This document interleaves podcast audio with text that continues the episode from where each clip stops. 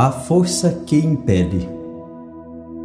Como acender de novo a chama do entusiasmo quando cai o desânimo?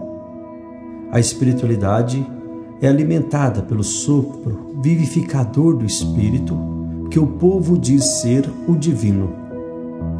O povo identifica o Espírito com o adjetivo divino. Alguém que tem o sabor do divino, do além do humano. O Espírito faz parte da cotidianidade do povo, dizia Pedro Casaldáliga. O Espírito concede dons e forças, imprime a nossos atos a marca divina e infunde em nós a força de produzir frutos de qualidade. Alimentemos nosso espírito com a oração, com a espiritualidade com o vazio de nós mesmos para enchermos-nos de Deus.